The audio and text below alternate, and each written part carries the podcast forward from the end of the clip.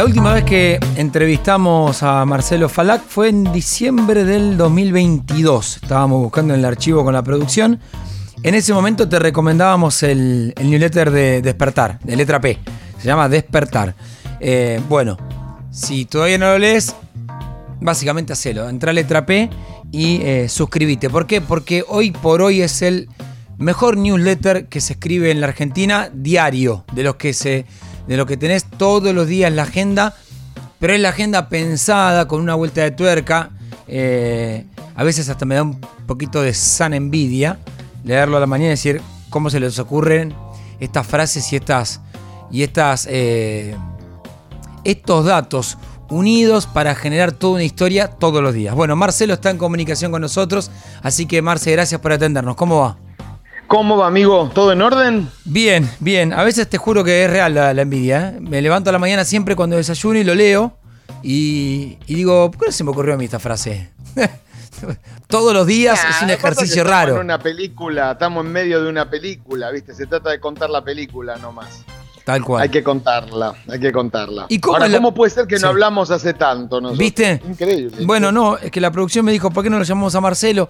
digo, pero no nos jodamos de nuevo. Me dicen, fue en diciembre del 2022. Ah, entonces jodámoslo de nuevo. ¿Y cómo, cómo ves la película esta? Este guion. Uy, la veo. Si viviéramos en otro país, la, la vería como algo apasionante, como un thriller de final imprevisible. este, el tema es que estamos adentro y que, lo que pasa duele y, me parece que va a doler cada vez más, que hay incertidumbres como, yo qué sé, hace mucho tiempo que yo no veo en, en todos los planos, incertidumbres grandes en todos los planos, mm. por supuesto en materia económica, atado a eso en materia política, en materia de política internacional, sí. te diría, todo con experimentos, Ramón, que, que no tienen muchos antecedentes por su sesgo, por su radicalidad, por cierta impericia y cierta, mm, cierta falta de experiencia que uno observa en, los principales ministerios y en la propia conducción del gobierno en la Casa Rosada, con mucha incertidumbre, mm. realmente. Sabes que cuando hablas de lo de Cancillería, en esta última semana vos marcaste tres puntos, creo que fueron tres, donde decís, bueno, a ver, el vínculo con Israel, eh, esta persistencia en ayudar a Ucrania de una forma explícita y la duda por el Mercosur. Estos son los tres puntos que marcabas. Eh, y, claro, me quedé pensando en esto, que no lo había pensado, decisiones que se toman hacia adentro, pero que hacia afuera, sobre todo me quedé pensando en lo que es Israel y lo que pasa hoy en Medio Oriente, Digo, ¿qué consecuencias pueden traer para la Argentina? A ver, yo creo que hay una, hay una cuestión inicial que es fundante de lo que se está intentando hacer en política exterior, que es un dogma que tiene que ver con que Argentina comparte valores y principios con Estados Unidos, con Israel por voluntad del, eh, personalísima del presidente y con lo que él denomina el mundo libre, que incluye a los países de la Unión Europea, Canadá, Australia y Nueva Zelanda. Ahora, el interés nacional es una cosa distinta de lo que está en la cabeza de Javier Milei. Y más allá de compartir visiones o vocaciones o conceptos sobre la democracia y hasta sobre el funcionamiento de una economía de mercado, bueno, cuando uno observa la estructura del comercio exterior argentino, cuando uno observa las fuentes de financiamiento externo que le quedan a, un país que está totalmente apartado del flujo voluntario de capital financiero, bueno, ve que el interés de la Argentina pasa más por el mundo emergente. Hmm. Cuando uno observa las votaciones en, las Naciones Unidas en, función del reclamo de soberanía por las Malvinas, entiende que el interés de la Argentina pasa por cultivar los lazos con el mundo emergente. Y Argentina tenía sobre la mesa ya no una invitación, sino el ingreso aprobado al grupo BRICS y es muy costoso que se les haya enviado una carta a cada uno de los presidentes del núcleo fundacional de, los BRICS, diciéndoles, eh, declinamos la participación, decirle eso a China, decirle eso a la India, los dos países más poblados del mundo, decirle eso a Brasil, nuestro principal aliado en el mundo. Y bueno, uno después se pregunta qué es lo que se va a buscar como contrapartida. Y la verdad es que la sensación de que en términos de comercio, de inversión, es poco lo que hay en lo que mi ley llama el mundo libre. Y en el caso de Israel, bueno, nos estamos comprando todos los boletos de involucrarnos en un conflicto otra vez, involucrarnos en un conflicto que nos excede, este, frente a lo cual no hay ninguna necesidad, nadie nos está pidiendo que hagamos eso. Y bueno, el propio gobierno después sale a hablar de terrorismo y de amenaza terrorista. Es todo un poco desconcertante, Ramón. Y, en ese contexto además eh, se plantea, eh, inclusive lo escuchaba Mondino cuando decía, eh, hablaba de pragmatismo. Y... se habla de pragmatismo porque dice que no tiene tiempo, que no hay tiempo para ocuparse de de participar en tantas organizaciones. La verdad es que, sinceramente, yo, uno, uno a veces a mí me pasa que, que ciertas críticas que, que, formulo en el newsletter, o en mis notas en letra P, o en intervenciones en otros medios, uno a veces dice, bueno, qué sé yo, hay que darles el beneficio de la duda, hay que dejarles que se acomoden. Pero la verdad es muy poco profesional decir no tengo tiempo, y decirle eso al presidente de China, al presidente de Brasil, y, después, mientras tanto, pedir el, ingreso a la OCDE o reactivar el pedido de ingreso a la OCDE. Tenés tiempo para algunas cosas, que no para otras. En, en, ese punto que marcás, hablamos con Marcelo Falac, periodista de Letra P que escribe el newsletter eh, Despertar de todas las mañanas. Em, con, esta, con este planteo de dar el beneficio de la duda, en la semana, eh, hablando con diputados que no son de Unión por la Patria, eh, lo que me planteaban era, mirá, se están conformando las comisiones, pero eh, no están cumpliendo con los pasos reglamentarios. Entonces hay muchas cosas que después me van a quedar a tiro de judicializarse otra vez. Yo, entonces, planteando el beneficio de la duda, decía, bueno, esto debe ser una estrategia. Y después, interiorizándome en el tema, no, no era una estrategia. Era una cuestión de desorganización que había, que era difícil después de no contarlo con este beneficio de la duda. Sí, hay mucha improvisación, mucho desconocimiento. Me parece que de arranque mucha inconsciencia respecto de las complejidades de gobernar un país difícil como la Argentina. Eh, más que beneficio de la duda, es decir, bueno, darles tiempo para que se acomoden, ¿no? Pero, pero la verdad es que la realidad es muy, es muy vertiginosa y pasan muchas cosas y se van tomando decisiones, por ejemplo, si seguimos con la política exterior, muy lesivas para el interés nacional. La salida de los BRICS, porque así hay que plantearla, no es un no ingreso, sino una salida, es, muy, es muy costosa. Eh, y se vienen otras decisiones. ¿Qué va a hacer Argentina con el Mercosur? ¿Cuál va a ser la postura de la Argentina con el Mercosur? ¿Hasta qué punto va a chocar con la visión brasileña? del bloque, del bloque sudamericano. ¿Qué va a hacer Argentina con el anunciado traslado de la embajada de, en Israel de Tel Aviv a Jerusalén? Eh, son muchas cuestiones de, muy, de implicancias muy profundas. Y, la verdad es que uno observa con bastante desconcierto y preocupación todo eso. Y, hacia, y hacia adentro, en, en, lo que fue el arranque económico, ¿qué observas? Y hacia adentro lo que no, me parece que es el mismo, el mismo fenómeno, Ramón, el que se da. Creo que es un gobierno que arranca, eh, que todavía no hizo el camino previsto en el teorema de Baglini, digamos. Mm. Eh, es, un gobierno que, en, o un sector político que en la campaña se mostró como excesivamente dogmático, que tras asumir el gobierno hace pocas semanas, dio alguna señal de, flexibilización de alguno de estos dogmas por necesidad, pero que se sigue manejando con niveles de sobreideologización muy fuertes. Entonces, en materia económica, a ver, uno puede entender perfectamente, y es parte de la democracia y de la alternancia de distintas visiones sobre la economía, sobre el poder, sobre la vida, pero esta idea del mercado irrestricto, del mercado que tiene que regir incluso cuando es monopólico, sin ningún tipo de regulación del Estado. Entonces me parece que esto está arrojando, sobre todo a los sectores más postergados y a la clase media, a situaciones muy difíciles de sostener, en las que se juega, me parece, en los próximos meses, los, los contornos de la gobernabilidad en la Argentina.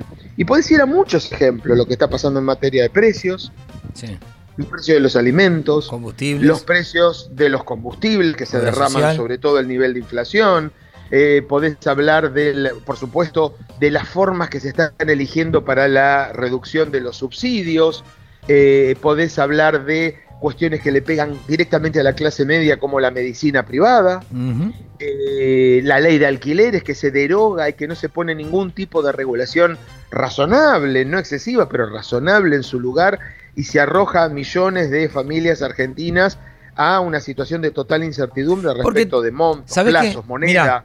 Eh, en esto último que vos decís, me acuerdo que cuando, cuando comenzó la gestión de Macri, eh, creo que ya al año uno notaba que había un círculo de poder que rodeaba Macri y cada decisión que tomaba Macri era cuestionable en el sentido de qué negocio estás haciendo con esto, ¿no? Era blanqueo, pero sumos familiares. Bueno, acá está el negocio de Macri.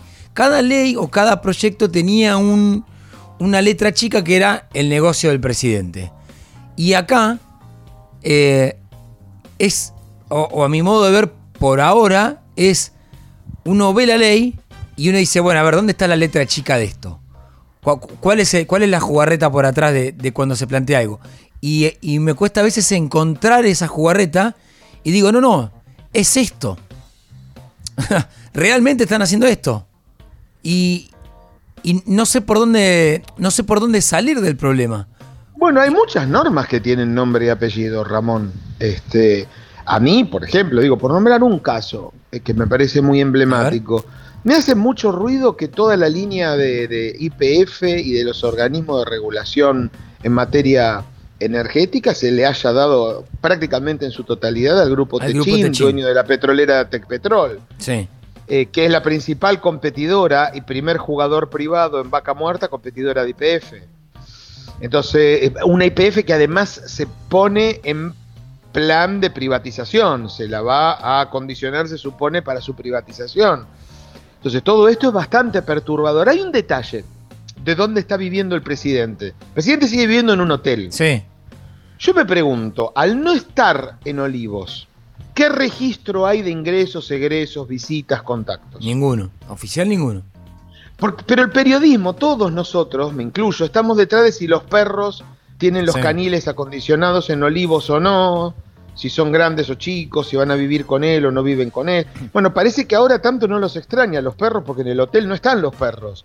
Ahora, hay un hecho concreto que es que uno no conoce cuál es la agenda de reuniones del presidente. ¿Quién lo ve?